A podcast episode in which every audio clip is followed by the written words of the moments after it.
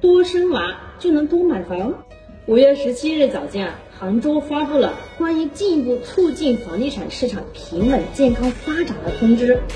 那从二手房交易政策、税收条件，更好的满足三孩家庭购房需求等方面优化的调控细则。那姐姐查了一下，原来啊，杭州还不是个首个案例哦。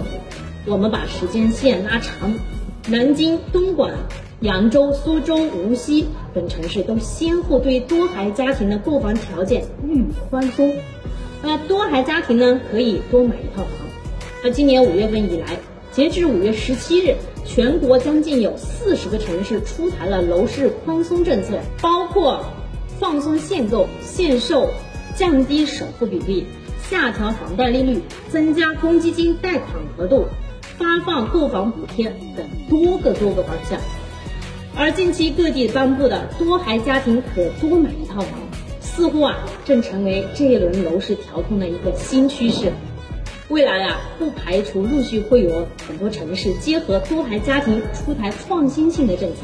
但问题来了，现在整体大的经济环境不好，对于刚需人群和不育人员，他们是没有房票吗？难道担心买房供不起吗？